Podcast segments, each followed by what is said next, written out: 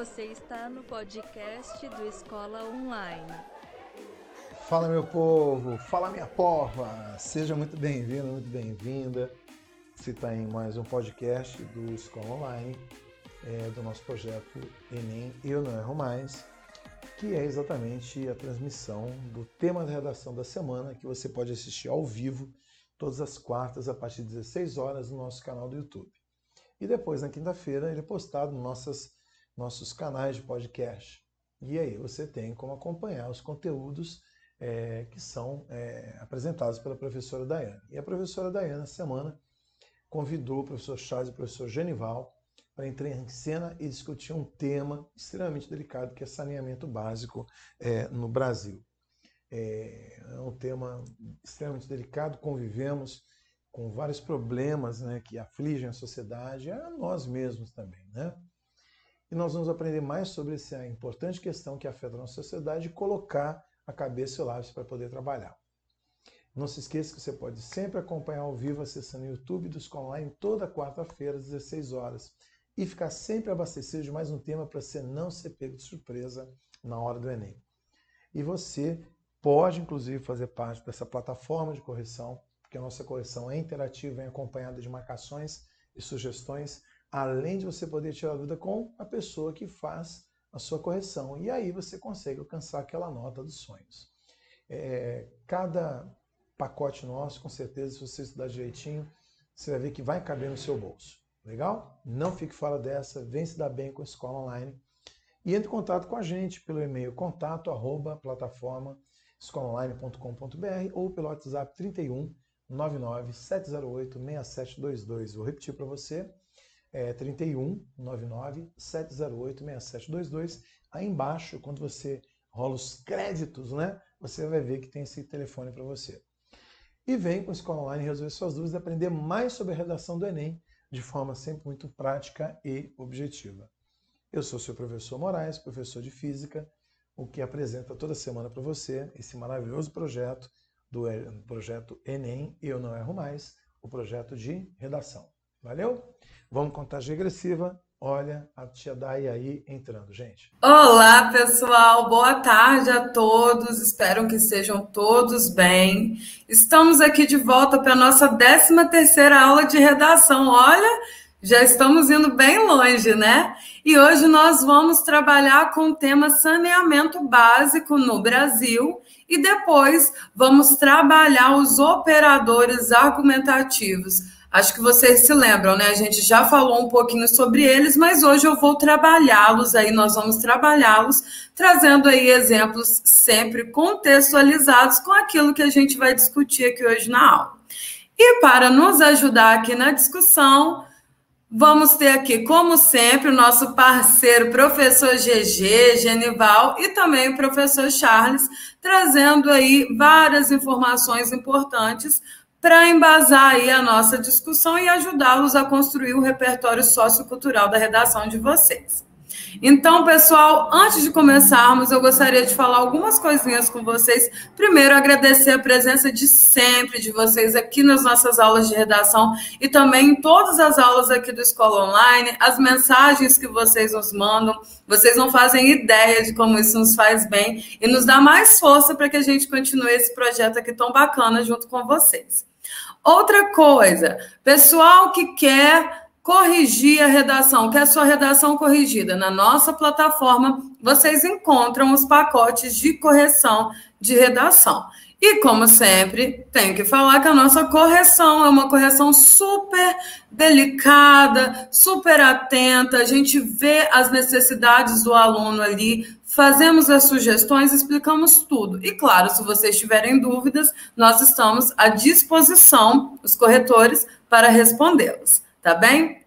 Outra coisa, se quiserem entrar no nosso grupo do WhatsApp, acessem o perfil do Escola Online no Instagram, que lá tem um linkzinho logo na bio que vai levá-los aí para o nosso grupo do WhatsApp, tá bem? Outra coisa que já é para vocês ficarem sabendo aí é que nós faremos uma pausa, tá? Do dia, se eu não me engano, é 19 até o dia 30. Vou confirmar e volto aqui para falar com vocês direitinho quando será a nossa pausa certinha aí, tá bem? Vamos tirar uma mini férias aqui, mas voltamos aí, pegamos mais fôlego, né? Vamos pegar mais fôlego para voltar trabalhando aí com tudo. Então, bora lá para o nosso tema de hoje, pessoal. Vocês sabem o que é saneamento básico? Sabem a importância de haver, né, esse saneamento aí em todas as residências, em todas as localidades do nosso país? Pois é, pessoal. Antigamente a gente ouvia muito essas histórias, né, dos nossos avós, né, de não haver aí nem mesmo um banheiro. Infelizmente, essa realidade ainda perdura em alguns lugares do nosso país. Mas primeiro a gente precisa saber o que é, na verdade, o saneamento básico. Ele nada mais é do que o um conjunto de medidas que visa aí preservar e modificar as condições tanto do meio ambiente quanto também da vida das pessoas, né? Com a finalidade de prevenir doenças, de promover a saúde, melhorar a qualidade de vida da população, a produtividade também do indivíduo e facilitar, claro, a atividade econômica. No Brasil, o saneamento básico é um direito assegurado pela Constituição. Guardem isso, tá? Porque ele vem aí é, acoplado, né? Ele vem junto de, de um direito né, a conjuntos de serviços, de infraestrutura, de instalações operacionais de abastecimento de água, esgoto sanitário, limpeza urbana, drenagem urbana e manejo de resíduos sólidos e, claro, também de águas pluviais. Então, o saneamento básico, ele vai trazer aí vários aspectos que vão contar aí, como eu falei com vocês, a questão do abastecimento de água, esgoto, limpeza urbana, entre outros. Então, para nos ajudar a falar um pouco mais sobre a importância do saneamento básico, vou convidar aqui o professor Charles para falar um pouco sobre esse assunto com a gente, para gente. Boa tarde, professor. Cadê o professor Charles? Acho que ele está perdido. Pera aí, pessoal. Estou chegando aí. Cheguei. Boa tarde, meu povo. Como é que vocês estão aí? Tranquilidade para todos? Opa! Entrou o GG aí também. Professora Daiane, obrigado você, GG, pelo convite. Vim aqui falar para a galera sobre o saneamento básico e aspectos biológicos. Posso tomar tudo aqui então? Pode ficar à vontade, a bola está com você. Até daqui a pouco. Gente, seguinte, eu sou o professor Charles, sou professor de biologia, sou biólogo, portanto, né? E vim aqui falar para vocês sobre aspectos considerados na prova do Enem e te ajudar também a criar condições teóricas para fazer uma boa argumentação com essa nossa redação. Que vai ser, eu estava vendo ali, ó, meu xará, Charles falando que quer 850 pontos. Ao vi que a escola online falou com ele: não, tem que ser mil. É mil, Charles. É mil, cara. Ainda mais com um nome lindo desse. É mil, é de mil para cima, tá? A ideia é a seguinte, pessoal: produzir um materialzinho bem enxuto, mas que vai te ajudar a entender e principalmente a ter condições ali de ter uma coisinha para ler. Mas eu quero também que você seja crítico. Por exemplo, seria mais interessante eu dar condições profiláticas, ou seja, evitar uma doença, seria mais interessante eu dar essas condições de evitar a doença ou eu tratar as pessoas depois?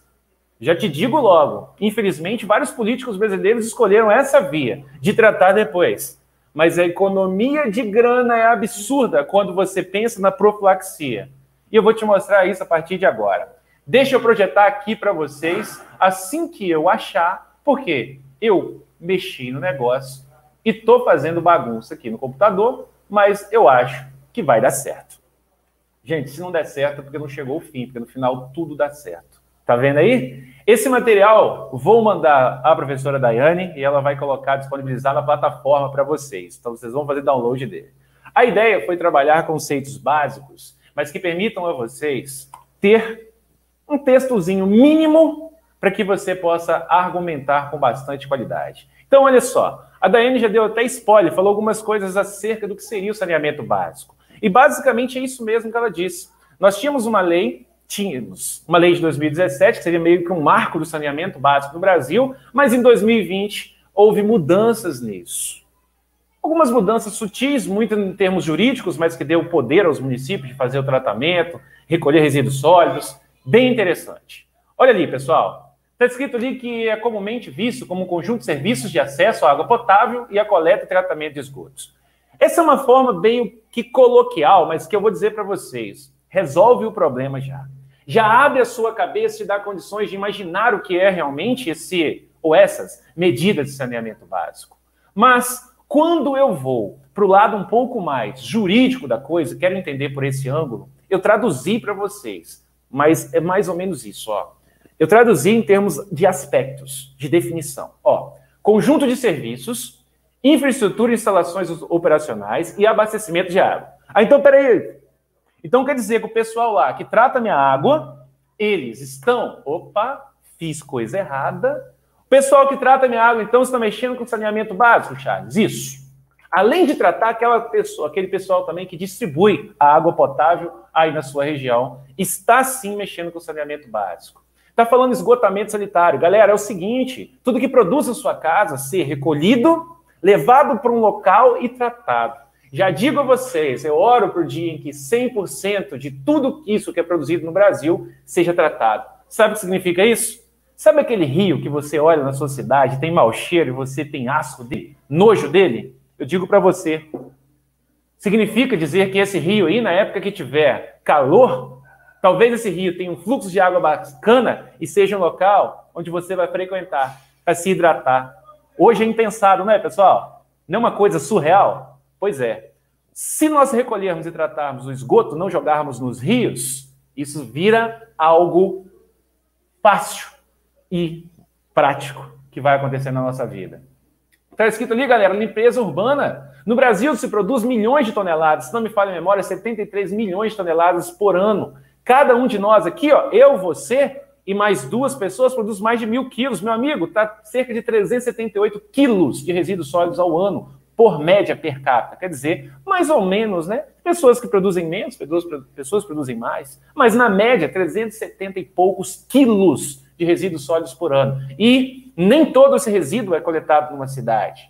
Nem todo esse resíduo é coletado numa cidade. Eu tenho certeza que na sua cidade você já passou e viu pessoas queimando o lixo. E o pior, meus amigos, as pessoas acham que isso é normal e que deve ser feito. Não, não deveria. Moçada, a limpeza urbana, a drenagem urbana, ou seja, a água da chuva, por exemplo, isso faz parte do conceito de saneamento básico. Manejo desses resíduos sólidos e as águas pluviais. Agora, eu já tinha clicado mesmo, não voltei atrás. Olha as consequências positivas do saneamento básico. Melhoria na saúde infantil com redução da mortalidade. Gente, se você pensar, lá na época em que o professor Matheus era menininho, lá pela década de 50, as pessoas tinham lá 10 filhos, 15 filhos, e um monte dessas crianças morriam durante gestação, porque a mãe estava doente, ou morriam nos primeiros meses. Mortalidade infantil era absurdamente alta no Brasil.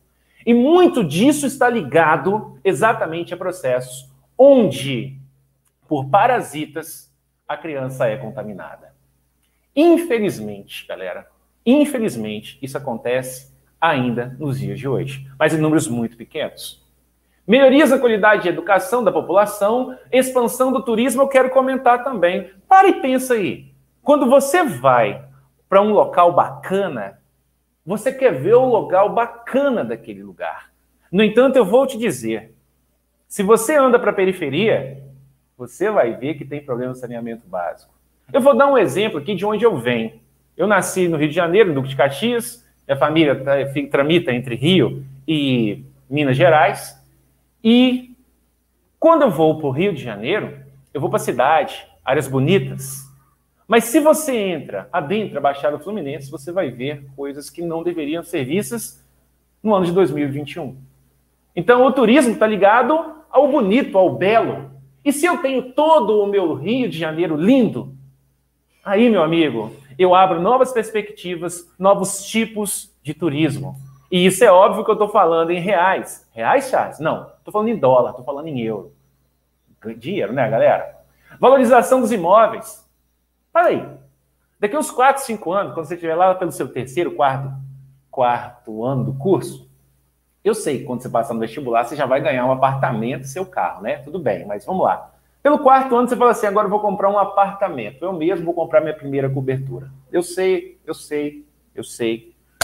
Você não vai querer comprar se lá do lado da cobertura estiver passando assim, ó, aquele valão, que na verdade era para ser um lindo rio, com aquela água preta, com odor fétido.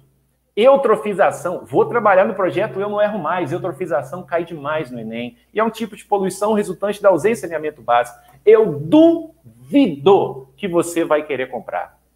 Mas você pode até pegar uma oportunidade de mercado e comprar, porque o valor vai estar muito baixo, comparado aos outros locais onde tiver saneamento básico. Logo, meus amigos, é óbvio que ninguém vai investir muita grana num local que tiver esgoto a céu aberto, por exemplo em que a coleta de lixo seja pífia, desprezível, ridícula, ninguém vai querer. Então valoriza. E valoriza, obviamente, o país como um todo. Olha o próximo, pessoal. Aumento da renda do trabalhador. Despoluição dos rios. Pô, você não está sujando, você está coletando esgoto e tratando ele.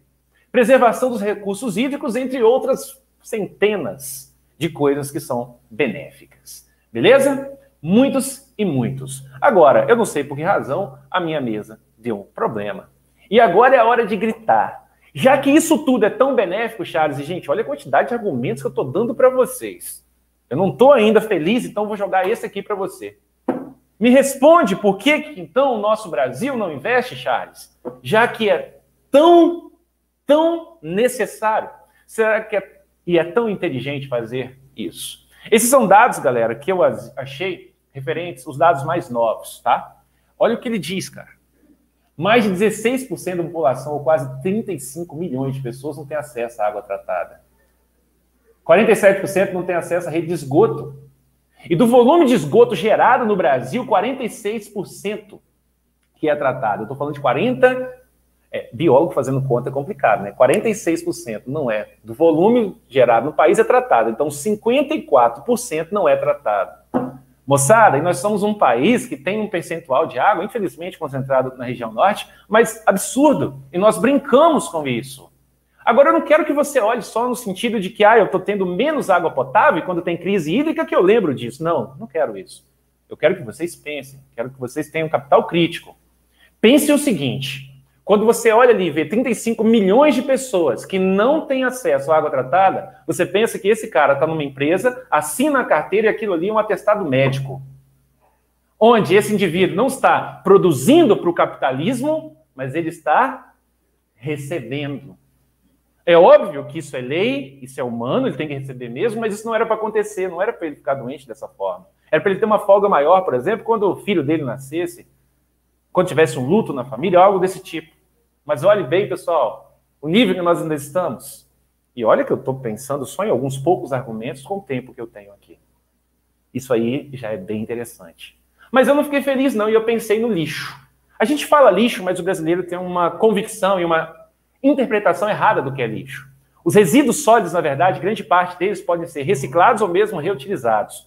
Mas vamos imaginar, vamos imaginar dos resíduos sólidos, os resíduos sólidos produzidos no Brasil.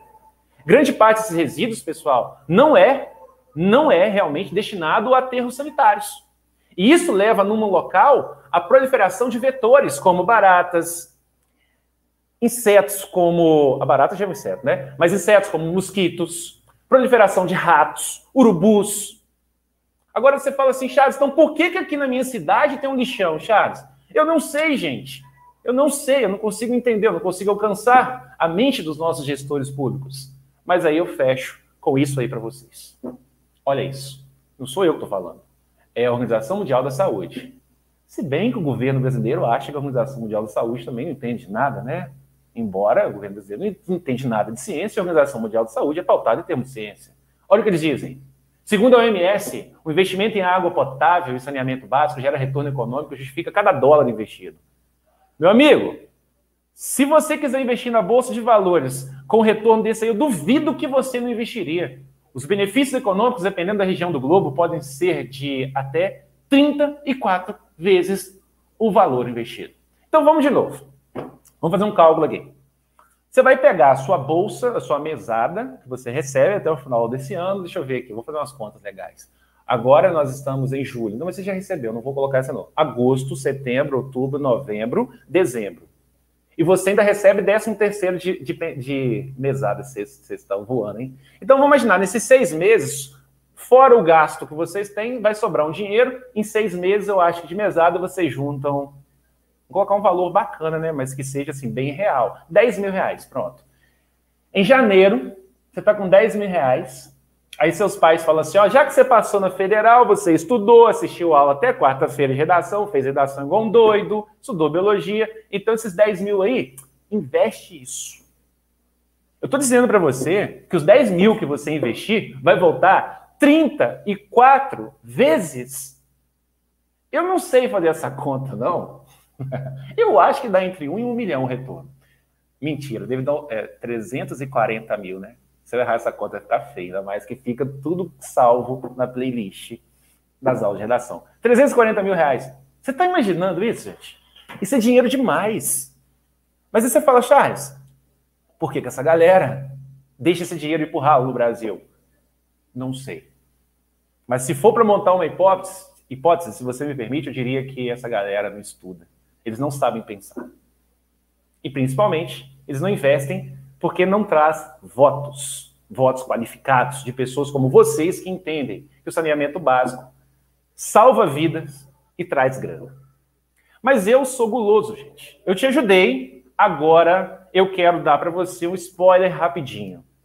Parasitoses, a partir do momento em que você tem principalmente água poluída, é arroz com feijão, meu amigo. É você olhar aquela criancinha linda ou mesmo aquele idoso e ver que ele sofre. E eu também, e você também, embora nós sejamos jovens. E conseguimos, sim, nos restabelecer com facilidade. Mas, gente, olha só. Quando eu falo de parasitas, de veiculação hídrica, tem um monte. Bacterioses, vou trabalhar no curso do Enem, eu não erro mais. Tá lá a aula, vocês vão ter aula disso. As bacterioses poderiam ser, por exemplo, você citar uma só, cólera, que provoca desidratação sistêmica. A pessoa vai vomitar grande volume de água, evacuar, e a evacuação dela com um grande volume de água também, desidratação. Sai uma água parecida com a água quando lava o arroz e com cheiro de peixe devido à fermentação de bactérias. Mas só, só bacteriose, né? Só bactéria mesmo? Não. Protozoários, protozooses. Por exemplo, ameba dá a doença amebíase. Giardia dá a doença giardíase. Isso é um exemplo, pessoal, é ponta da ponta do iceberg. Estou falando coisas básicas para vocês. Verminoses, meus amigos. Verminoses eu não vou falar muito, não. Verminoses, eu só quero que você grave o seguinte: verminoses são animais parasitas. Beleza? Vermes são animais parasitas. Todo animal, Charles? Não. Plateumintos e nemateumintos. E ainda, quem nunca ouviu falar disso aí? Ah, Zé, filho de Dona Antônia, tá com micose, porque estava lá na água daquela lagoa suja. Micoses são doenças que vêm de fungos, pessoal. Micoses, doenças fúngicas. E para você ver que tudo aqui no Escola Online é feito de forma interdisciplinar, nada aqui, meu amigo, é perda de tempo. Eu fiz uma seleção rápida para vocês, porque eu não quero dar spoiler do material que eu produzi de verminoses para vocês, de bacteriose. Mas olha isso aí, quando caiu. 2021. Esse é o contexto que a professora Daiane e o Genival vão trabalhar com vocês. E eu vou trabalhar com vocês dentro da biologia isso aí, ó. Ali está falando de lombriga, ancilóstoma, ascaris lumbricoides ali, ó, o segundo. Ancilóstoma é o que provoca amarelão. Ali nós temos o xistossoma mansoni na quarta linha da coluna, ó. Ancilóstoma, ascaris, ascaris sum, xistossoma mansoni é o da doença chamada exossomose. Isso em 2021. É o que você vai fazer esse ano agora, o Enem, que eu chamo de normal, primeira chamada.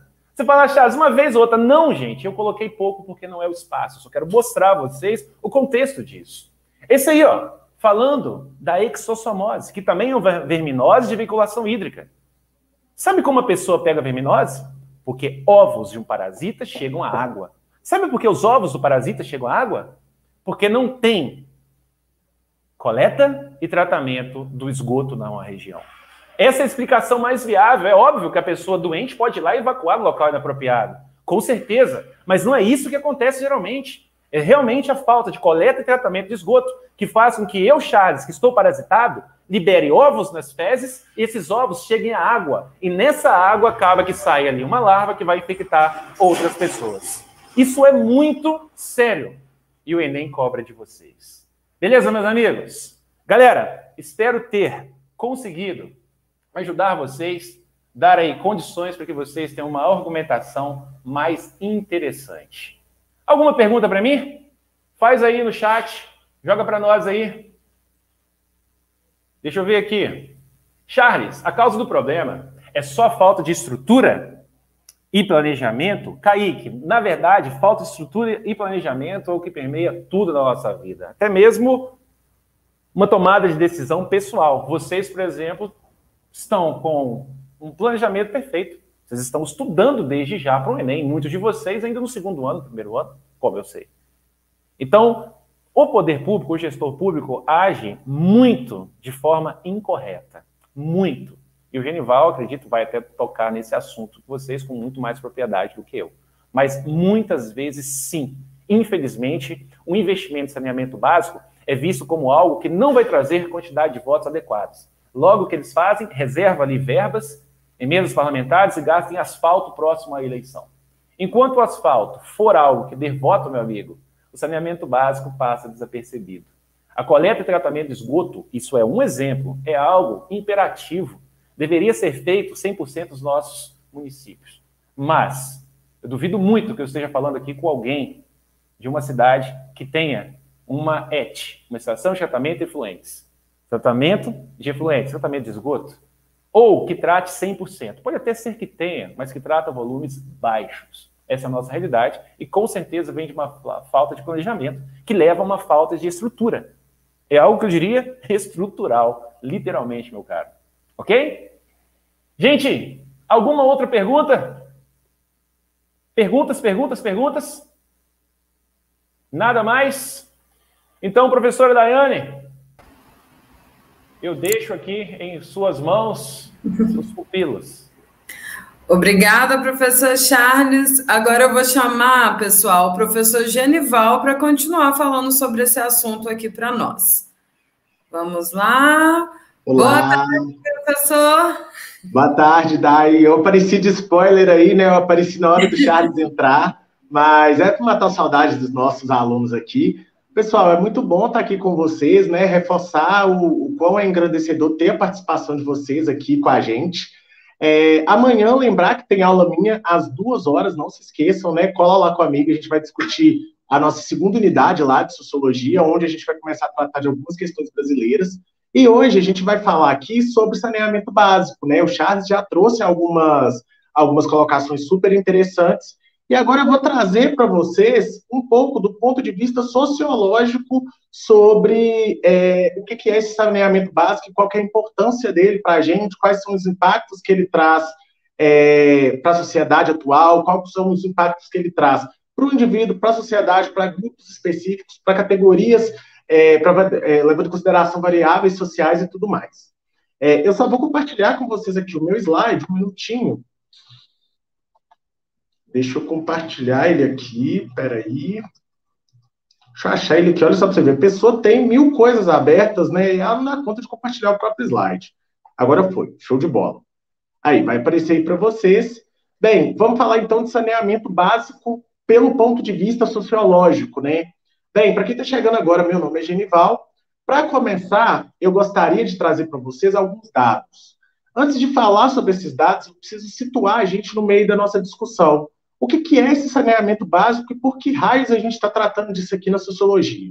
Bem, a gente vai ter ao longo do período histórico, né, ao decorrer da história da humanidade, principalmente ali no século XXI, é, no século XX, meados de 20, início de 21, o chamado estado de bem-estar social. Isso aí vocês vão ver com Galvão na geografia, mas vocês também veem comigo na sociologia, que é quando é, no período pós-guerra, começa a se criar uma série de direitos, direitos que são civis, sociais e políticos, mais especificamente os direitos sociais.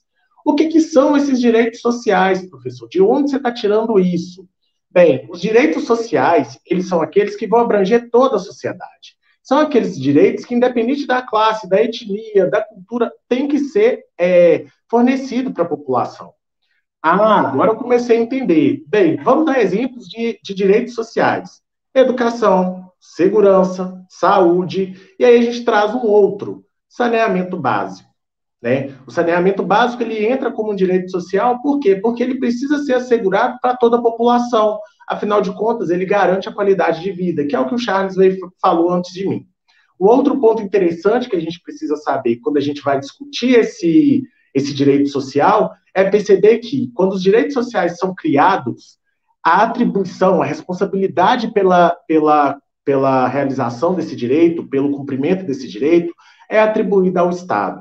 Essa é uma característica fundamental para o progresso das democracias pós Segunda Guerra Mundial. E aí vai ser exatamente esse momento onde os países vão começar a preocupar-se um pouco mais com a questão do esgoto que está vazando, do rio que está sujo, da água que está chegando na sua é, na torneira da casa de cada um, e mais do que isso, se as pessoas estão tendo acesso à água.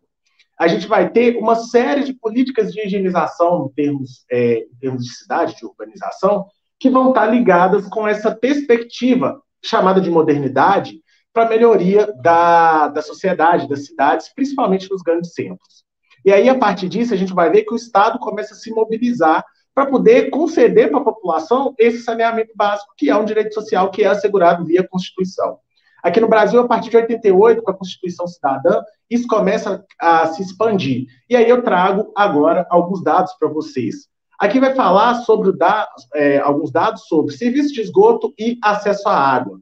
Percebam que o Brasil não está bem colocado é, nesse rankzinho, né? O Brasil ele não está num lugar interessante. A gente tem aí, com acesso à água, somente 83% da nossa população.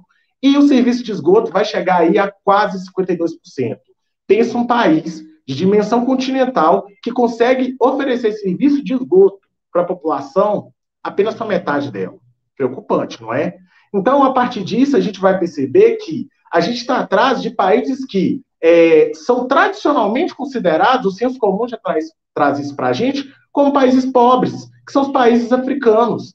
Olha só para você ver, nossos vizinhos aqui, é, latino-americanos, como Bolívia, Chile é, e o Peru, eles conseguem entregar muito mais do que a gente. O Chile está aí a um passo de entregar para toda a população do país serviço de esgoto. Ai, Genival, nossa, mas isso daí que você está falando, o Brasil é muito maior. Sim, o Brasil é muito maior, as dificuldades são diferentes, mas ainda assim, a gente precisa perceber que, em termos econômicos, estamos na mesma categoria desses países da América Latina, que são países que são chamados de em desenvolvimento, né? países em desenvolvimento, que anteriormente eram chamados de subdesenvolvido, e que, mais anteriormente ainda, eram chamados de países de terceiro mundo.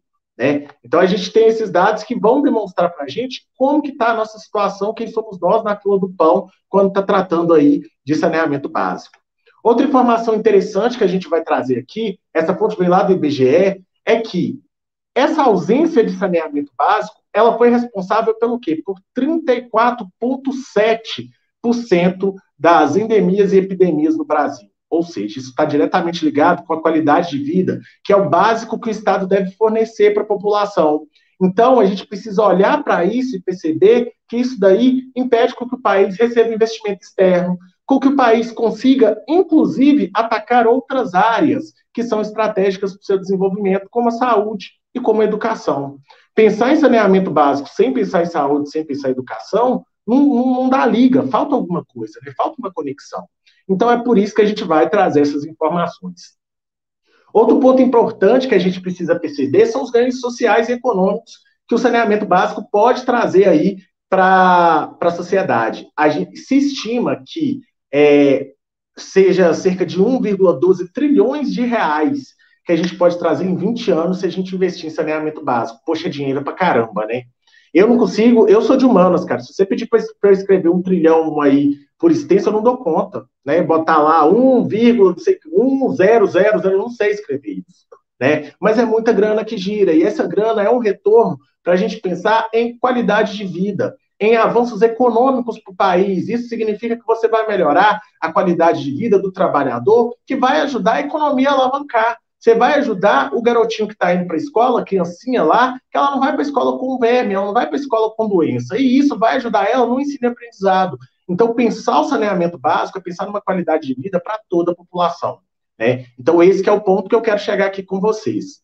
É, aqui eu trago uma outra materialização de, uma, de um assunto que o Charles já tratou, né? Que é a valorização é, da especulação imobiliária quando o lugar tem saneamento básico.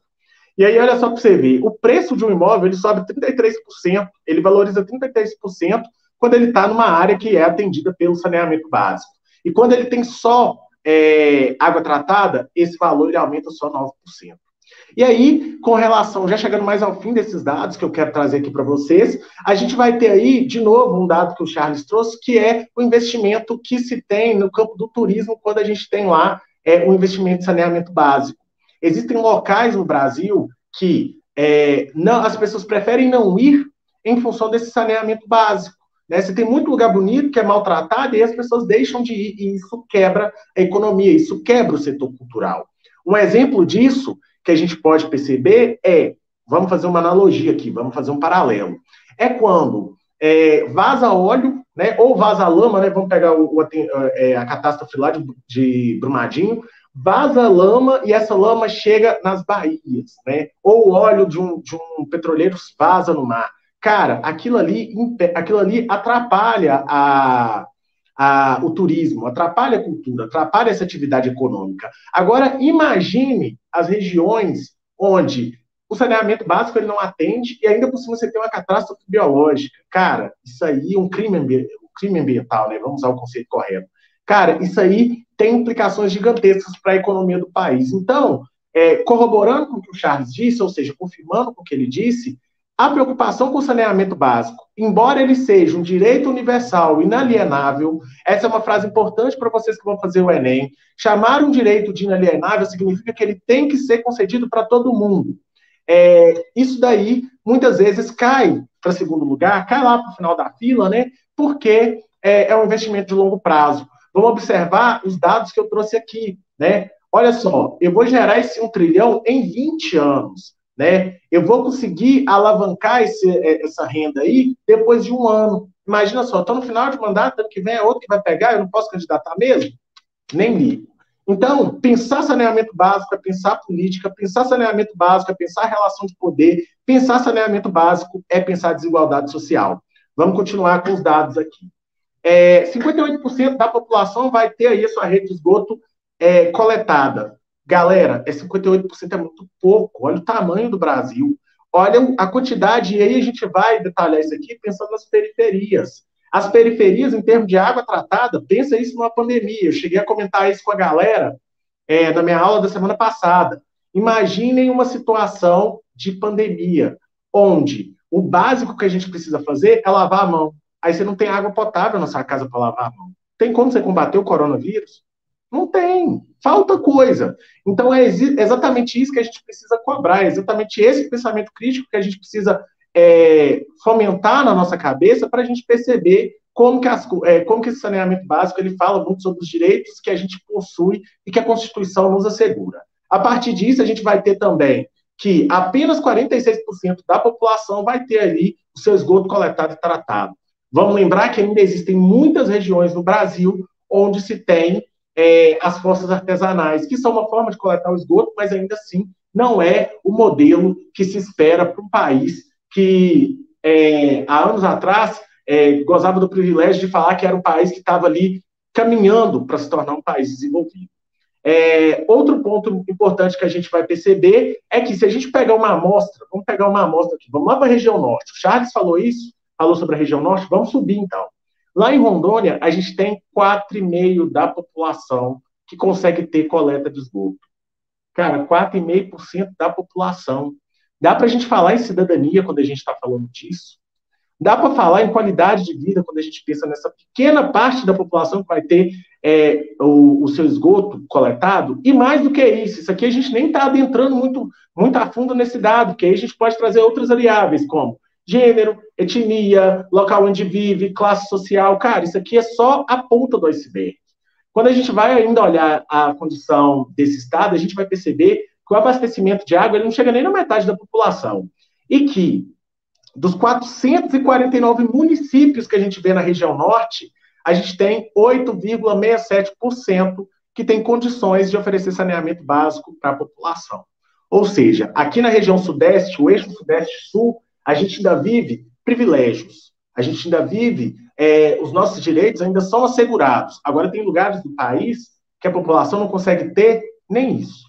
Né? E aí vamos, vamos adentrar um pouquinho nas questões sociológicas, né? vamos perceber aí como que isso afeta determinados grupos. E aqui eu trago uma notícia do R7 que vai falar sobre como que as mulheres são afetadas por essa falta de saneamento básico, né? A gente vai perceber aí que o público feminino é aquele que mais vai sentir falta desse direito. E que a gente tem pelo menos 84% ali, 83% em média, dessa população que não tem acesso a esse direito e que ainda está ocupando uma profissão de baixo escalão, que é o serviço doméstico. Né? Então é isso que vai acontecer. É, quando a gente vai analisar, aprofundar esses dados, a gente vai ver que 26,9 milhões é, de mulheres vão viver aí sem saneamento básico no, no Brasil. É muita coisa. Né? E sendo que dessas, 7,9, 8 milhões de mulheres, é, elas vão ter aí elas vão ser afastadas em função de doenças que são provocadas por esse saneamento básico. E aí, o que, que vai acontecer? Com relação a, a, como que os hospitais, como que a rede de saúde vai lidar com isso? A gente chega a ter aí 353 mil é, internações que são registradas no SUS, que são aí, que estão diretamente ligadas com esses problemas, com qualidade da água, com qualidade dos alimentos, com combate a esses parasitoides aí que estão na, que estão que estão na, na, no saneamento básico. E aí a gente vai ter aí uma média de 5 mil óbitos é, que vão estar ligados a infecções gastrointestinais, ou seja, tem gente morrendo por causa de parasita, por causa de verme no estômago, gente. É muito bizarro a gente pensar nisso. E aí, por fim, só para encerrar aqui a minha fala, é, a gente vai perceber que um milhão e meio de pessoas no Brasil não tem banheiro em casa. Um milhão e meio de pessoas não consegue é, usar o banheiro porque não tem banheiro em casa. Olha só para você ver. E isso aqui é uma realidade de Brasil.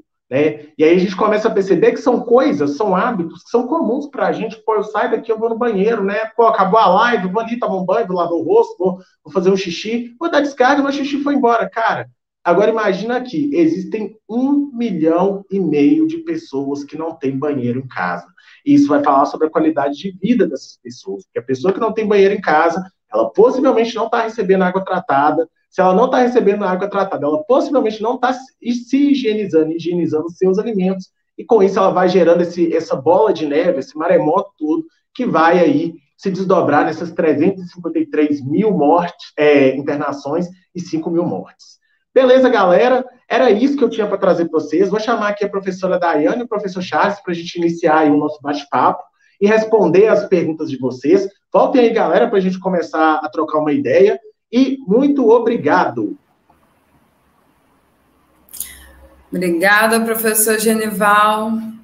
Pois é, a gente fica se questionando, né, o porquê de não haver, então, um saneamento básico, a garantia desse direito constitucional a todos os cidadãos. E é, vocês tocaram nessa questão, né, da, de, de ser até uma, uma espécie de burrice mesmo, essa negligência do governo, né, dos governos contra o saneamento básico, mas a gente tem que pensar numa outra questão também. Por que não é investido nisso? Né? Por, por que será? Porque é um benefício, e na verdade um benefício não um direito de todos, mas quem sofre mais sem o saneamento básico são as pessoas das periferias, dos interiores, né? Então são as pessoas que estão aí à margem da sociedade e mais uma vez mostrando como elas são esquecidas aí pelos poderosos, né? Pelo, pelo governo.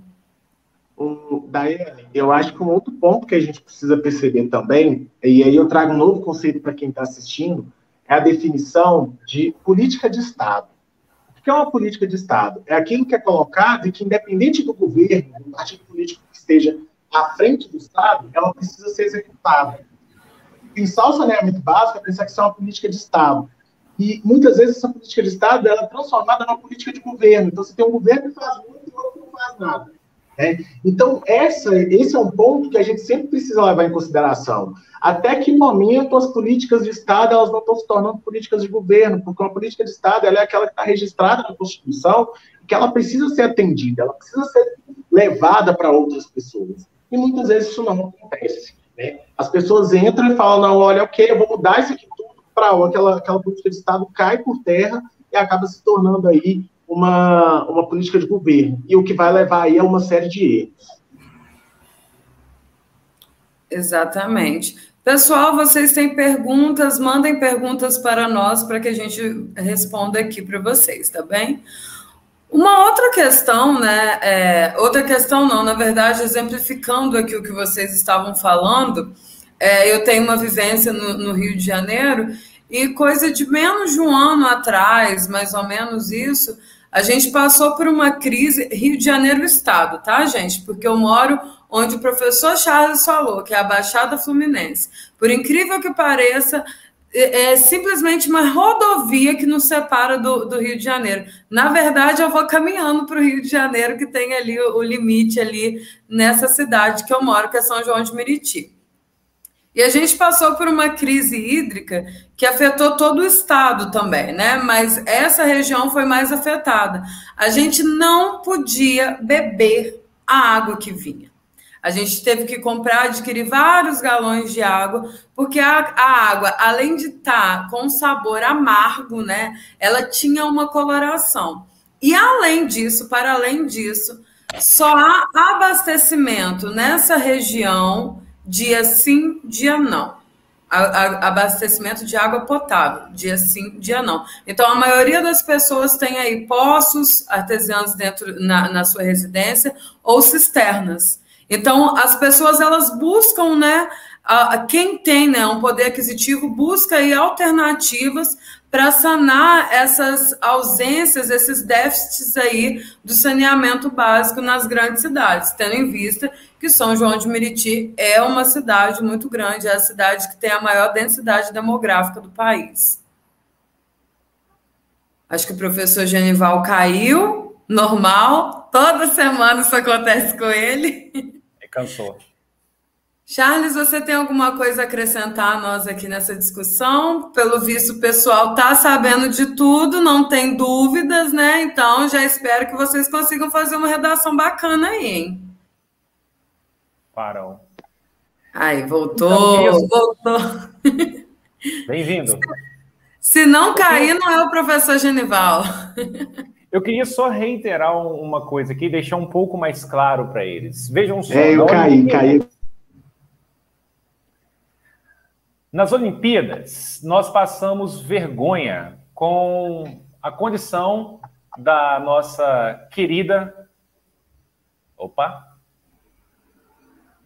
Com as condições da nossa querida Baía de Guanabara. A Lagoa Rodrigo de Freitas é aí um, um Cartão de visitas, mundialmente conhecido, é uma região linda, belíssima no Rio de Janeiro, valor de metro quadrado absurdamente alto, mas várias competições que aconteciam ali sofreram críticas de comitês internacionais pelo fato de ela receber esgoto in natura e ter substâncias tóxicas, mostrando que recebe também algum tipo de esgoto industrial ali. Além disso, a grande parte da Baía de Guanabara é possível você ver até mesmo sofás e TVs, aquelas antigas que boiam fácil, na Baía de Guanabara mostrando não só a não coleta de esgoto, como também de resíduos sólidos, é, outros tipos de lixo doméstico. Mas se você quiser pensar em outros cartões postais, a grande a região litorânea de São Paulo, Santos, me falha a memória o nome da cidade, também lá acontece muito, muito evento de eutrofização. É uma palavra que eu, como biólogo, uso muito, inclusive nas aulas de impactos ambientais porque esse tem sido um impacto extremamente explorado pela prova do Enem. Como é que acontece uma eutrofização, Charles? É quando você joga esgoto doméstico com matéria orgânica na água. É a principal forma. Infelizmente, isso é meio que comum no Brasil. Eu duvido que você, sua cidade tem um rio, esse rio, em determinada época, não tem um mau cheiro. A não ser que seja aqueles rios gigantescos, e a sua cidade seja uma cidade mais de interior. Mas chegando próximo a grandes aglomerações urbanas, meu amigo, infelizmente a água se torna preta, mostrando matéria orgânica, e um odor muito fétido, mostrando também que tem ali bactérias com restos de alimento. Beleza? É isso. O setor privado não pode investir mais no saneamento básico? GG, eu, eu não sei, não estou muito a par. Teve uma mudança na, na legislação no passado. Nessa mudança, é, a legislação basicamente ela torna os municípios mais, é, é, mais senhores de si com relação a essas gestões, dá, digamos, mais autonomia. Ah, o setor privado ele já faz parte disso. Em várias cidades, quem mexe com coleta já é, já são empresas que não são autarquias, não são empresas do município, empresa pública do município. Já é empresas, são empresas privadas que fazem isso em alguns lugares já, tá? Não é algo de outro mundo não. No entanto, eu queria somente ressaltar para você o seguinte: o setor privado só investe onde tem retorno. Pensar diferente disso é realmente viver um conto de fadas. Não estou dizendo que você viva de forma alguma. Mas se eu desenvolvo, se eu coloco dinheiro em algo, é porque tem retorno. Vocês estão vendo agora que nós estamos caminhando nesse momento, um projeto foi encaminhado para que a gente privatize o correio. Vamos ver, ano que vem, quando for privatizado, qual vai ser o valor. Eu digo para vocês. Se você é empresário, você coloca dinheiro onde não dá retorno, então nós teremos aí uma incógnita a ser respondida. Se o correio não dá trabalho, não dá, não dá dinheiro, desculpe, ninguém vai comprar. Certo? A mesma coisa pode pensar em termos de saneamento básico. A empresa vai fazer, mas ela tem que realmente receber algo. E no Rio de Janeiro, a SEDAI foi privatizada recentemente. Ela que mexe com coleta e distribuição, coleta, tratamento e distribuição de água, foi privatizada também. Beleza? Respondido?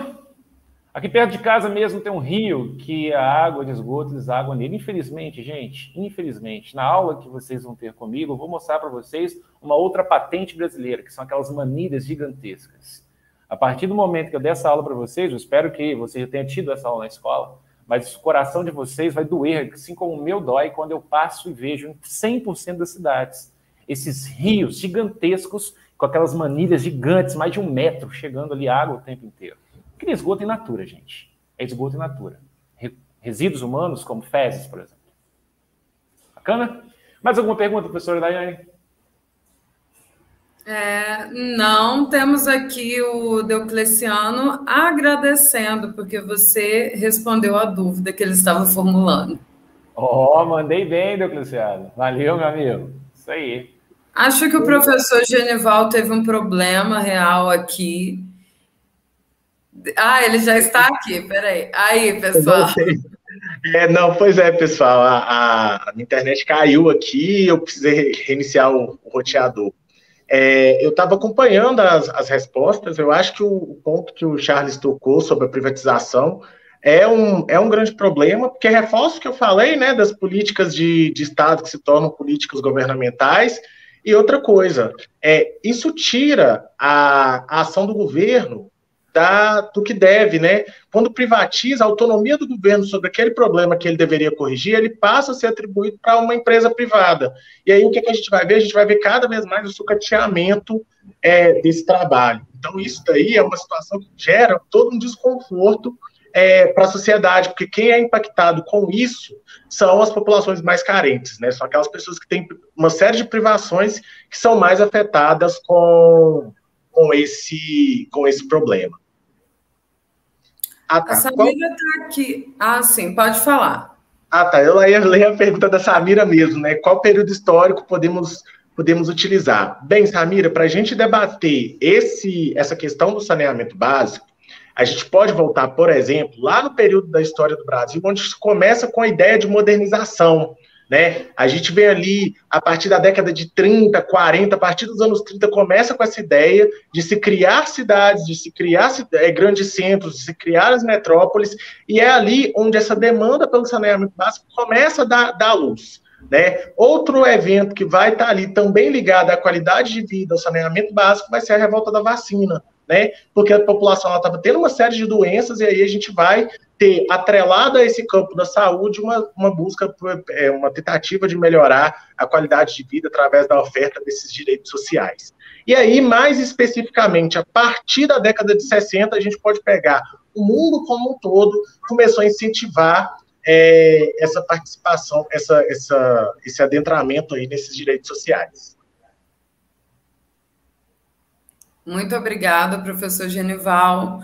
Pessoal, se vocês não têm mais nenhuma pergunta, nenhum comentário, a gente vai finalizar aqui para começarmos a trabalhar aí o ponto definido da redação. Charles, quer acrescentar mais alguma coisa? Professor Genival? Tranquilo. Não? Tudo certo? Professor Charles? Então, agradeço mais uma vez a presença de vocês dois aqui conosco. Foi um debate, foram informações bem valiosas. Acredito que a galera aprendeu bastante. Eu mesma aprendi bastante sobre esse tema também junto com vocês. Então, muito obrigado e voltem sempre aí. Estamos sempre aqui. Genival já é daqui mesmo, né? Genival já é de casa aqui no nosso projeto. Professor Charles, volte sempre. Beleza. Gente, é... amanhã eu estou no projeto Eu Não Erro Mais. Vocês vão ficar aí com a redação agora, mas amanhã eu acho que a minha aula é às duas e dez da tarde. Estou com vocês no projeto Eu Não Erro Mais. Eu tenho que confirmar. E para confirmar o horário do Eu Não Erro Mais, o que a gente faz, gente? Instagram, né? O horário está no Instagram. Eu também tenho que checar, porque eu esqueço sempre. Beijão para vocês, galera. Gratidão, hein? Beijos. Fui! Tchauzinho, galera. Aproveitar também. Pessoal, deixa só uma dica. É, a gente já está aí com projetos mais ousados com a redação online. Então fiquem atentos. Daqui a uns dias a gente vai divulgar o que, que a gente vai fazer. Depois do nosso recesso, a gente para para tomar um fôlego e a gente vai trazer novidades para vocês. Fiquem super atentos, beleza? Ó, um beijão. Semana que vem a gente tem aí o encerramento desse, desse primeiro bloco nosso onde a gente vai discutir cidadania e as questões LGBTQIA+. E a gente vai ter uma participação super da hora. A gente trouxe uma galera para conversar aqui com vocês, então não percam. Vai ser assim, estupendo. Belezinha? Beijo para vocês, beijo Dai, até semana que vem. Tchauzinho. Até, professor. Pessoal, não percam a nossa próxima aula. Vai ser muito bacana. A gente está trazendo uma galera de peso aqui para conversar com vocês, para trazer aí a vivência LGBTQIA, viu? Então vamos aqui, pessoal. Nós já trabalhamos toda a estrutura da redação, trabalhamos aí alguns pontos bem específicos, como as estratégias argumentativas. Mostrei a vocês aí como vocês devem estruturar cada parágrafo, as informações que são importantes, que são relevantes, que vocês não podem perder de vista em cada cada pedacinho ali, em cada momento do texto de vocês. Então, hoje, eu tinha até falado com vocês a gente começar a trabalhar aí as competências, e aí a gente ia começar a competência de número um. Mas como nós vamos dar uma pausa, né? A gente vai dar uma pausa aí do dia 16 ao dia 30. Vamos fazer alguns fechamentos, vamos estudar algumas coisas para fechar tudo isso que nós vimos até esse momento e que com certeza eu já sei que vocês estão dando conta aí com essas informações, com as nossas aulas, as aulas que a gente teve aqui até o momento, que vocês já dão conta de escrever uma redação, né? Então, hoje, nós vamos falar sobre os articuladores argumentativos. Então, vou colocar aqui para vocês o slide e vamos lá para a nossa aula. Pessoal, por que, que eu estou falando aqui sobre os articuladores argumentativos? Por que eles são tão importantes? Vamos pensar o seguinte: a gente pode falar articuladores argumentativos ou operadores argumentativos, como vocês quiserem, tá? Ou podem ser articuladores discursivos também. Mas o Enem traz aí para gente operadores argumentativos. Então, o que são esses operadores? Para que servem, né? Vocês conhecem eles, eles estão aí no cotidiano de vocês, a todo momento, quando vocês estão se comunicando, vocês estão utilizando esses operadores. Só que, como nós estamos falando do texto dissertativo argumentativo, aqui eles vão ser usados em função de quê? De argumentar, de constituir aí o texto dissertativo argumentativo. Por isso que vem como operadores argumentativos que geralmente vocês vão conhecê-los aí como as conjunções, os advérbios e preposições. Então, são elementos, pessoal, que empregados aí no texto, eles são conhecidos como elementos coesivos. Eles são avaliados na competência de número 4. Então, o que eles vão trazer aí para o texto? Articulação. E é uma articulação intraparágrafo, interparágrafo. Então, dentro do parágrafo e de um parágrafo em relação a outro. Então, ele vai articular uma frase, uma oração, um período com outro período, um parágrafo com outro parágrafo, e claro, a maior importância desses operadores é que usando-os corretamente, vocês vão aí, né, estabelecer as relações de sentido corretamente. Porque se vocês usam um operador argumentativo de forma equivocada, vai comprometer a coerência do texto de vocês. Então é necessário que vocês conheçam bem, que vocês possam também diversificá-los. É um ponto positivo, tá bem? Não quer dizer que vocês têm que usar aqueles operadores mais rebuscados possíveis. Não é isso. O essencial é que vocês diversifiquem esses operadores. Então, por isso, hoje eu trouxe para vocês as ideias que eles expressam e uma diversidade aí, claro, tudo aqui no Escola Online é bem aplicado. Então, vamos trazer com exemplos sobre o tema que nós discutimos hoje, que é o saneamento básico no Brasil. Então, vamos lá. A primeira aqui que eu trouxe para vocês, e prestem atenção, pessoal, trouxe aqui os principais. Tenho um quadrinho, tenho uma tabela com outros mais.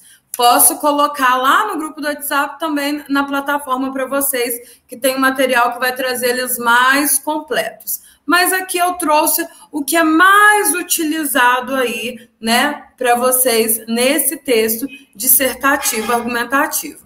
Então vamos aqui.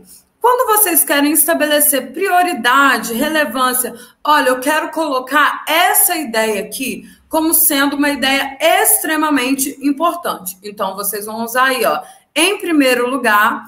Aqui, pessoal, vou riscar esse primeiramente, tá? Que não era para ele estar aqui. Então, eu vou aí riscar esse primeiramente, porque ele não é. E não estou achando aqui o meu ponteiro.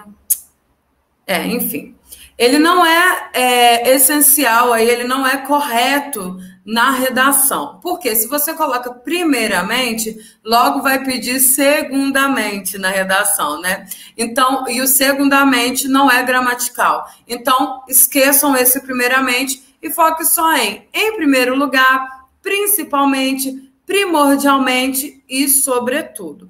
E esse em primeiro lugar, geralmente ele vai vir aí no iníciozinho da frase de vocês, né? Os outros vocês já podem aí colocar no meio da frase, né? No meio do período que vocês vão construir. Então trouxe aqui um exemplo para vocês. Os serviços de água tratada, coleta e tratamento dos esgotos levam à melhoria da qualidade de vida das pessoas. Olha só, olha aqui o articulador, sobretudo na saúde infantil, com redução da mortalidade infantil, a expansão do turismo, na valorização dos imóveis, na renda do trabalhador, na despoluição dos rios e preservação dos recursos hídricos, entre outros. Então, aqui, quando eu estou usando, opa, Aqui, quando eu estou usando sobretudo, eu estou colocando o quê? Que essas informações que virão após esse articulador, elas têm uma maior relevância, né? Por exemplo, pensar na redução da mortalidade infantil. Isso é extremamente importante. A expansão do turismo, né? Gerando renda aí, valorização dos imóveis, a renda do trabalhador, tudo isso aí tem uma prioridade quando eu estiver argumentando, né? Se eu estiver aí falando. Hoje eu nem trouxe para vocês uma tese, tá? Porque a gente vai ver aqui exemplos que são bem variados, então não dá para estabelecer todos dentro de uma tese direitinha ali, tá bem? E como também é um número grande de operadores, não dá para colocar todos, né? Todas essas frases aqui dentro de um texto. Tranquilo? Então vamos lá. Temos o outro que é o de tempo. Então vai trazer aí, né, um sentido, um, uma significação temporal. Então pode ser frequência, pode expressar frequência, duração, ordem, sucessão, anterioridade, posterioridade, uma diversidade aí, pessoal.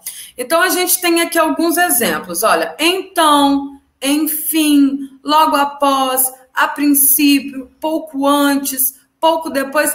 Prestem atenção que aqui a gente está mesclando, olha, temos aqui um então, que é uma conjunção, mas temos, olha só, pouco depois, anteriormente, advérbio de tempo, né? Então, vocês podem usá-los aí conforme que vocês queiram expressar. Por exemplo, eu quero expressar frequência, eu vou utilizar frequentemente, constantemente, às vezes, eventualmente, por vezes, ocasionalmente, sempre, raramente, não raro, né? Então aqui a gente tem vários advérbios que vão expressar aí a frequência. Temos aqui ordem, a princípio, né? Logo após, anteriormente, posteriormente, que também estão aí é, alinhados à anterioridade e posterioridade, né?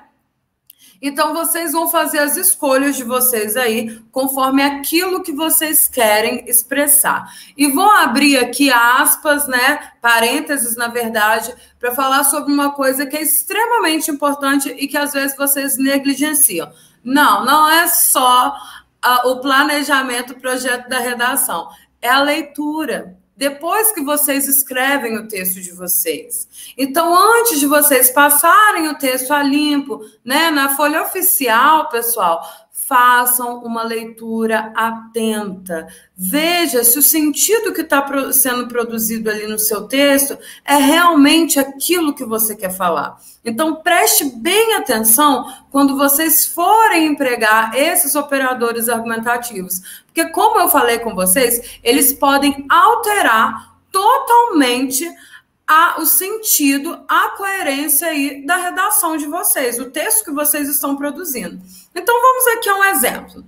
Algumas obras foram feitas no país a nível de infraestrutura, enquanto o saneamento foi esquecido por não ser uma obra de prestígio público. Então aqui eu coloquei, olha, o enquanto, né? O enquanto quer dizer o quê? Ele está trazendo aí uma noção, né, de ordem. Por quê? Uma foi feita e a outra foi deixada de lado. Ao mesmo tempo que foram feitas, né? É, a, a, obras a níveis de infraestrutura, o saneamento básico não foi feito. Então, aí tem uma questão de simultaneidade, tá bem? Então, vamos lá. Infelizmente, não dá para fazer todos aqui com vocês, tá? Usar todos os exemplos aqui, senão a gente vai ficar um dia inteiro só estudando, só trabalhando exemplos de todos esses pontos aqui, né, de todos esses operadores. Temos aqui o de semelhança. Então, temos semelhança, quer dizer, comparação e conformidade. Então, todos eles, esses, esses três aí, eles têm aí significações bem parecidas, né? Só que a semelhança, né, ela vai trazer aí também um grau de comparatividade, mas o conformidade, ela vai trazer aí uma questão de equilíbrio, tá? Vai trazer aí uma noção mais de equilíbrio. Por exemplo, quando eu falo à medida que, por exemplo, à medida que eu vou estudando, vou aprendendo, não é? Então, mas às vezes vocês podem utilizá-los aí de outras formas. Então a gente tem aqui, né, de semelhança, por exemplo, e comparação que vai ter aí é, alguns que vão ser os mesmos, né? Como consoante, ó, conformidade aqui, olha, uma diferença na conformidade. A gente pode trazer esse equilíbrio, mas a gente também pode estar falando de um é, teórico de uma pesquisa que a gente utilizou, então a gente vai usar o quê? O segundo, né? De acordo. não é mesmo? Então, opa, peraí, só um minutinho que eu esqueci de deixar o celular no silencioso, pessoal. Só um minutinho aqui. Eita! Pronto, vamos lá. Então a gente pode usar aqui, ó, da mesma maneira que, do mesmo modo que, igualmente, olha só, igualmente expressa mais semelhança ainda, né? Da mesma forma que, ou da mesma forma só, assim também, do mesmo modo, é, é, é, acabei repetindo o segundo aqui de novo. Conforme, olha só, e o conforme ele pode ter aí essa questão de conformidade, né? Também, é, conformidade ao mesmo tempo pode estar também trazendo aí um significado de semelhança. Então, tem todos esses aí que vocês estão observando, sob o mesmo ponto de vista, tal qual, que traz uma comparação, né? Assim como, bem como, como se, à medida que, entre outros. Então, vamos lá, pessoal, ao exemplo.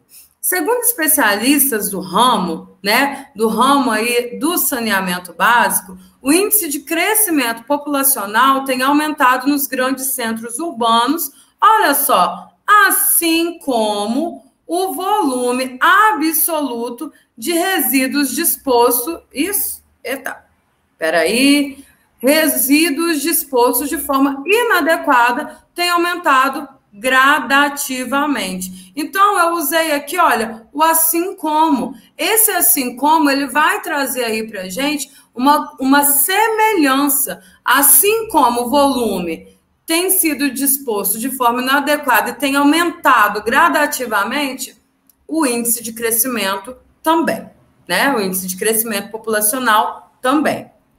Então vamos continuando aqui, vão fazer os comentários, as perguntas de vocês que eu já volto para responder, tá bem?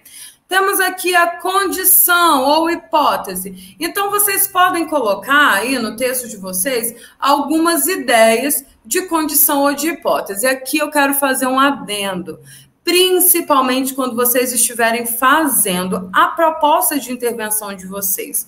Porque existem aí as expectativas que vocês esperam, né? Os efeitos aí que são esperados. Então vocês podem expressá-los aí, né, com essas hipóteses, criando hipóteses acerca, né, desses resultados. Então temos aqui, olha, se, desde que, salvo se, todas essas aqui são condicionais, tá? Exceto se, contanto que, com tal que, caso, a não ser que, a menos que, sem que, suposto que, desde que, eventualmente. Então, vocês podem colocar, né, que é, essas, por exemplo, o problema do saneamento básico, ele pode ser solucionado desde que haja uma intervenção governamental. E aí vocês vão trazer aí, né, o que vocês esperam, a ação que vocês estão é, propondo aí. E vocês podem incrementar isso, né, ao final, trazendo mais hipóteses, né? E essas hipóteses, eu vou trazer mais um outro aqui para vocês, para vocês prestarem atenção, ver como que isso pode ser construído. Porque, por exemplo, se, né, no caso de se isso for feito, né, se essa ação for colocada em prática, eventualmente ou provavelmente esse problema será sanado e menos pessoas serão hospitalizadas e haverá aí mais investimento no nosso país ou mais produção aí, geração de renda, né? Então vocês podem usar essas hipóteses aí, esses articuladores na proposta de, de intervenção de vocês. Vamos aqui ao exemplo. Em 20 anos, contanto que haja um avanço gradativo do saneamento, o valor presente da economia com, a, com saúde, seja pelos afastamentos do trabalho, seja pelas despesas com a internação no SUS, deve alcançar 5,9 bilhões do, no país. Quer dizer, então aqui estamos colocando aqui uma condição. Se houver um avanço gradativo do saneamento, vai haver uma economia aí de 5,9 bilhões no Brasil. Então, aqui eu trouxe um exemplo para vocês com contanto que que vai expressar aqui uma condição, né? Se isso for feito, teremos tal resultado. Certinho? Bora continuar aqui. Opa, que saiu coisa errada no meu slide, mas vamos continuar. Então, temos aqui a adição ou a continuação. A adição ou continuação, assim como fala aí, né, como, como expressa o termo, vai adicionar informações, vai adicionar algo aquilo que já vinha sendo sido falado, né? Então, quando vocês estudam aí, né, as conjunções, vocês veem que tem, né, as orações coordenadas e as, as subordinadas. Na maioria, a adição ela está muito ligada aí às orações que são subordinadas, né? Então aqui eu trouxe um exemplo para vocês, mas eu nem coloquei a frase anterior, tá? Mas ele está sempre esses conectivos, eles estão sempre ligados a algo que foi escrito, que foi enunciado aí anteriormente, porque vai estabelecer uma ligação aí que é de adição. Então temos aqui, além disso, ademais, o outro sim que vocês adoram, o povo que adora o outro sim, ainda mais, ainda por cima, por outro lado, também, e tantos outros, pessoal. Então, aqui eu trouxe um exemplo para vocês. Ademais, investir em saneamento era visto como enterrar dinheiro por alguns governadores. Então, aqui, pessoal, eu até pequei que eu deveria ter trazido uma outra frasezinha aqui antes para vocês perceberem essa, essa relação de adição que foi estabelecida a partir da conjunção aqui ademais, o operador ademais, tá bem? Então, vamos continuando aqui quando a gente deixa aí em dúvida, né? Lembra que eu falei para vocês da hipótese? A hipótese também pode ser, né? Vocês podem trazer aí como a dúvida. Ela pode expressar semanticamente, ela pode ter uma, uma expressividade parecida aí com a dúvida. E por que, que eu estou falando disso, gente? Porque às vezes vocês é, projetam, né? Um resultado é, uma expectativa, eu não estou nem falando do efeito, é aquela frasezinha que vocês usam para arrematar a proposta de intervenção de vocês, e aí vocês esperam, é, vocês colocam uma expectativa é, muito grande ali, né? Então, o que, que acontece? Talvez aquela proposta que você está colocando, ela não seja suficiente para sanar, por exemplo, o problema da violência na sociedade. Então, se você coloca que aquela proposta ali, sendo assim, se essa proposta for feita, se essa ação for colocada em prática, acabará com a violência doméstica, com a violência contra a mulher e tantos, tantos outros tipos de violência. Vocês concordam com isso? Porque eu não concordo. Então, o que vocês vão fazer aí? Vocês podem dizer o quê? Que possivelmente, que provavelmente, que porventura, se essa ação for colocada em prática, ela pode diminuir, ela pode mitigar os níveis, né, os índices de violência no país. É só um exemplo para vocês. Usem sempre aí, né, essas hipóteses não vão com tanta certeza, porque vocês acabam perdendo ponto. Porque o corretor vai olhar e falar assim: não, isso não é o suficiente. Né? Isso aqui não vai sanar o, problema, isso aqui não vai trazer a cura da AIDS, isso não. não. Então vocês têm que jogar sempre um pouquinho recuado, tá bem? Compreenderam o que eu quis dizer? Se não, deixem aí nos comentários que eu explico novamente. Então, aqui eu trouxe um exemplo para vocês. Mediante o planejamento das cidades em relação ao saneamento básico, possivelmente doenças serão evitadas. Estou dizendo que todas as doenças serão evitadas? Não. Estou dizendo que não haverá mais contaminação? Também não. Estou dizendo que possivelmente doenças serão evitadas. Então, meu corretor, não vai cortar essa frase minha, ele não vai falar que eu escrevi besteira aqui. Mas é claro, desde que essa frase esteja articulada a tudo que eu estou falando ali no meu texto, né? Se eu não estiver, se isso aqui estiver trazendo aí uma, um, problema aí, né, de, de incoerência textual, então ele vai cortar sim, tá bem? Então vamos lá, continuando aqui. Certeza e ênfase. Então, eu quero passar certeza, porque essa informação que eu estou trazendo aqui no, na minha argumentação, ela é uma prova concreta. Ela é um fato, né? Então, vocês podem utilizar aí certeza e ênfase na argumentação de vocês, principalmente na argumentação, tá bem?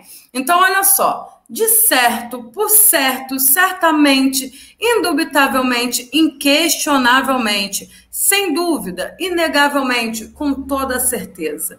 Vocês podem trazer esses operadores quando vocês forem argumentar. Vamos ao exemplo. Inegavelmente, o crescimento populacional também evidenciou a falta de planejamento das cidades em relação ao saneamento básico. Por quê? O crescimento populacional, né, conforme as cidades estão crescendo e não há saneamento para todas as pessoas que estão aí nesses grandes centros urbanos, é óbvio que a gente vai conseguir visualizar com clareza que há uma falta de planejamento do saneamento básico. Então eu vou utilizar aqui o inegavelmente, porque eu tenho certeza disso que eu estou falando e porque é um conhecimento comum, né? É uma, é uma lógica que a gente pode estabelecer. Tranquilo? Bora lá, vamos continuar. Respira fundo que a gente já está terminando, tá? Ilustração e esclarecimento. A gente pode dizer que a ilustração, né, ela pode trazer uma exemplificação, mas a gente tem exatamente a exemplificação, tá, gente? O que a gente pode pensar aqui, né, é que é, é, a gente tem aqui o por exemplo, temos o isto é, mas na maioria das vezes são informações que são acrescentadas aí para esclarecer aquilo que a gente estava dizendo. Por exemplo, quer dizer, em outras palavras, ou por outra, a saber, ou seja. E eu vou dizer para vocês uma coisa aqui que é importante. Use o ou seja sempre entre vírgulas, tá? Combinadinho? Então tá bom. Ou melhor, aliás, ou antes e etc. Vamos aqui ao exemplo. Mesmo com a necessidade do meio ambiente e da população, os números, o saneamento caminham a passos lentos. Em outras palavras, pouco se tem feito a respeito. Então, eu trouxe mais um esclarecimento aí, né? Eu coloquei aqui. O que, que quer dizer esse caminho a passos lentos?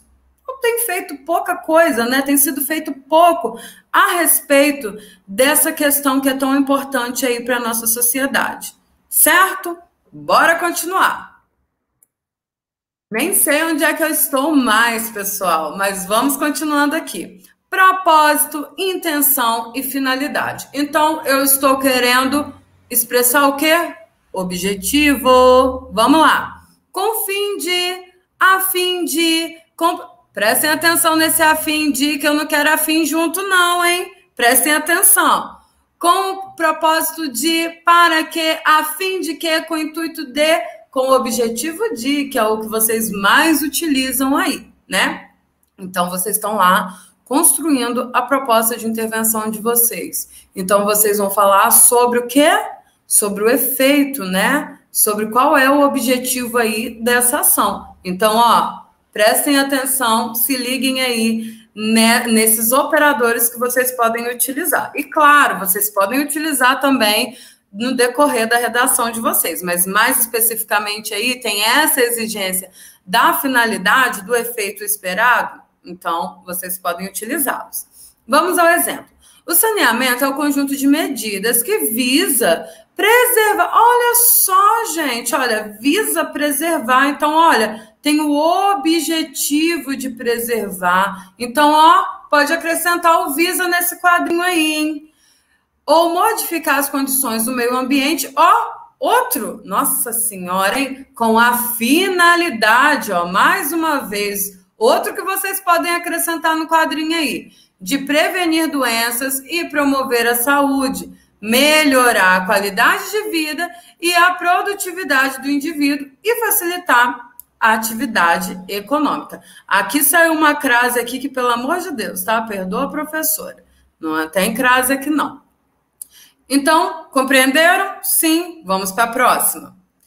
Ilustração e esclarecimento. Opa, acho que eu repeti aqui, pessoal. Repeti. Repeti mesmo. Ah, sim, repeti aqui para vocês. Vamos continuando aqui. Causa e consequência e explicação.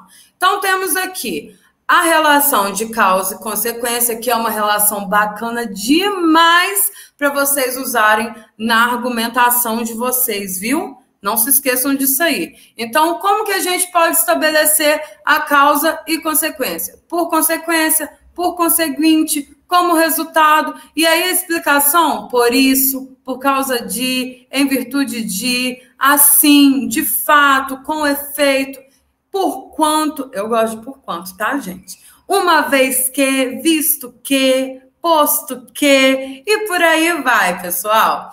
Vamos lá, a listinha que eu vou passar para vocês está mais completa, tá? Ela está mais completinha aí. Vamos ao exemplo. A realidade do saneamento básico no Brasil reflete imediatamente, imedi e, opa, imediatamente na saúde, principalmente pelo consumo de água sem tratamento adequado, ó, visto que a saúde pública deve cuidar de pacientes com doença de origem sanitária e, por vezes, ele volta duas semanas depois com o mesmo problema. Ó, de novo aqui, olha, pois o agente causador continua lá, né? Então, aqui expressando que não adianta aí, né? ter um é, que expressando aí que essa questão do saneamento básico, né, vai refletir na saúde. Por quê? Pois a saúde vai cuidar desse paciente e esse paciente vai voltar novamente, pois porque devido a que aí ó, a explicação, o agente continua lá, né? Então a doença, estou explicando aqui por que, que ele volta. Ele volta porque o agente causador da doença continua lá na casa dele, porque não há aí o saneamento básico, ok? E aqui nós temos contraste, oposição, restrição, ressalva, concessão. Respira, que a gente já está terminando. Então a gente tem aí, né, as nossas queridinhas conjunções adversativas, pensando aí a nível da sintaxe. Então temos aqui, pelo contrário, em contraste com, salvo, exceto, porém, menos, mas, contudo, todavia, entretanto, no entanto. Então temos várias aí para vocês, né? Então elas podem trazer, principalmente aqui, contraste e oposição, elas podem restringir, né, por menos que, né, a menos que, a não ser que, né, e podem trazer aí ressalvas também, né? E essa ressalva é o que, gente? Eu vou trazer uma informação a mais que é muito importante. Então, eu estou ressaltando algum ponto ali que é importante, alguma informação que é extremamente importante ali no meu texto e que está vinculada à outra, tá bem? Então vamos aqui a um argumento de autoridade. Segundo Anthony Wong, médico toxicologista e pediatra, as consequências de ignorar o saneamento no, no país afeta principalmente os mais pobres. Entretanto, olha aí o contraste, olha a oposição que eu estou fazendo. Pode chegar até as classes mais altas, como as epidemias de dengue ou zika. Então, temos aí, né, um contraste, uma oposição, né? Porque o que se espera é que se atinja principalmente as populações mais pobres, mas também pode afetar as pessoas aí de classe mais alta que vão ter acesso ao saneamento. Tá bem? Então vamos aqui e tive um problema de novo no meu slide, mas vamos continuando. Temos a afirmação, pessoal. Então, para afirmar, como a gente já falou um pouquinho sobre, sobre algumas coisas que dão ênfase, mas afirmar é o quê? É dizer, né? É trazer ali um sentido de que aquilo que está sendo dito é correto. Então, parece um pouquinho com a ênfase, tá? Então, a gente tem aqui certamente, efetivamente, realmente, seguramente, indubitavelmente, inquestionavelmente, sem dúvida, de certo, por certo, com certeza e etc. Aqui, aí vocês vão perguntar para mim, professora, por que, que você não colocou como ênfase? Porque no quadro, gente, dos operadores, eles vêm diferenciados, tá? E por vezes aí eles podem trazer um sentido diferente. Às vezes ele não vai estar tá trazendo uma ênfase, mas vai estar tá trazendo aí uma afirmação. Passei aqui de novo, mas vamos continuar. Então, vamos ao exemplo. A negligência por parte do governo. Indubitavelmente, a realidade é demonstrada pelos números insuficientes, principalmente de coleta e tratamento de esgoto. Aqui eu poderia usar certamente, realmente, seguramente, sem dúvida, né? Aí vocês podem falar, mas professora, traz uma confusão, parece que é ênfase. E eu concordo com vocês, né? Mas os gramáticos colocam aí, né, com essa diferenciação da afirmação e da ênfase. Tranquilo? Então vamos aqui à exemplificação. A gente trouxe uma parecidíssima com a exemplificação, né? Mas aqui a gente vai tratar mais exatamente dela e vamos já fazendo o fechamento aqui da nossa aula. A exemplificação vocês podem usar aí, por exemplo, exemplificando, isto é, tal como, etc. Né? Não tem muita variedade aí para a gente usar a, o, o, prestar aí, trazer o sentido né, de exemplificação, tá, pessoal? Então, assim, não tem problema se vocês repetirem, mas provavelmente vocês não vão repetir é, exemplificação. Vocês não vão trazer, não tem muito espaço aí para vocês trazerem vários exemplos na redação de vocês, né? Então, tranquilo, tá? Não fiquem angustiados sobre isso. Vamos ao nosso último exemplo de hoje. Dados do IBGE indicam que só nos últimos anos, mais de 800 mil casos de doenças estão ligadas à má qualidade da água enchentes e a falta de tratamento de lixo e esgoto. Os exemplos mais comuns de doença são dengue, malária, hepatite A, leptospirose, tifo e febre amarela. Olha como eu usei aqui, pessoal. Eu não coloquei assim, por exemplo.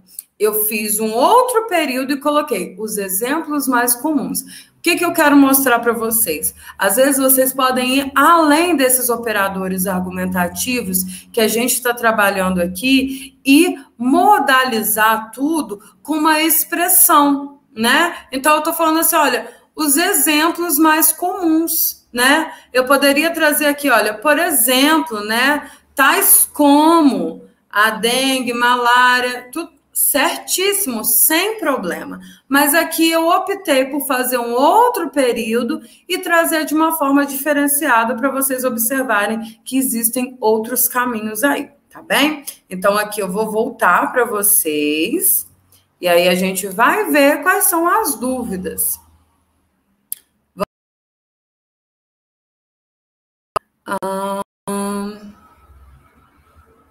Deixa eu ver aqui.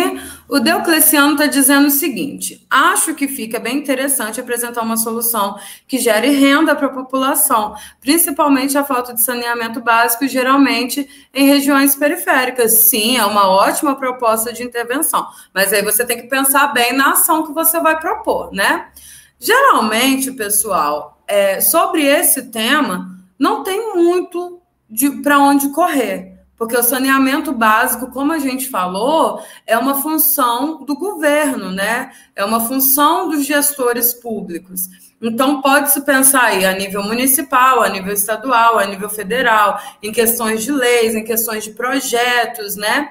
Então, vocês têm que pensar bem na ação que vai ser efetivada. O professor Genival falou uma coisa que é super interessante que vocês podem utilizar aí, né? Que é a questão né, de haver aí uma espécie de um tratado que todos os governos devem seguir. Mas já tem, né? Porque está aí na nossa Constituição, mas ainda assim esse direito não é, é não está sendo garantido para toda a população. Ah, deixa eu ver aqui. Não, mas não somos obrigados a resolver o problema em questão. Somos, não, vocês não são obrigados a resolver o problema. Como eu falei para vocês na aula sobre a proposta de intervenção, o que vocês têm que ter em vista é propor uma iniciativa que vá trazer alguma melhoria a respeito desse problema que está sendo discutido tá? Então, isso que vocês vão propor pode também atingir aí, né? Pode abordar alguma é, ação que já esteja em prática, já esteja em funcionamento na sociedade. Mas não pensem em uma solução, não, porque se vocês pensarem em solução, pode dar uma bugada na mente de vocês, tá bem? Vamos aqui. Mais um comentário. Vocês não têm perguntas, a gente vai finalizar. Muito obrigada, Samira. A gente que agradece a presença de vocês aqui. Pessoal, se vocês tiverem dúvidas, vocês podem deixar nos comentários aqui no vídeo que a gente responde, tá bem? Então, olha, como a gente falou, do dia 16 ao dia 30 estaremos de recesso aqui no Escola Online, mas eu acho que semana que vem ainda temos aula na semana que vem, claro. E teremos aqui convidados super especiais falando aí sobre a comunidade LGBTQIA, né? Como é, é falando aí sobre as questões sociais né, que abordam essa comunidade. Pessoal, tendo dúvidas, podem perguntar lá no grupo. Eu demoro um pouquinho para responder, mas eu respondo se vocês mandarem também aí algumas outras questões, tá bem? Então, ó, um beijo, um forte abraço. Espero que vocês tenham aprendido hoje. Tendo dúvidas, não tenham vergonha, não tenham aí é, é, insegurança de nos procurar, porque estamos à disposição de vocês, tá bem? Tchau, tchau e até a semana que vem.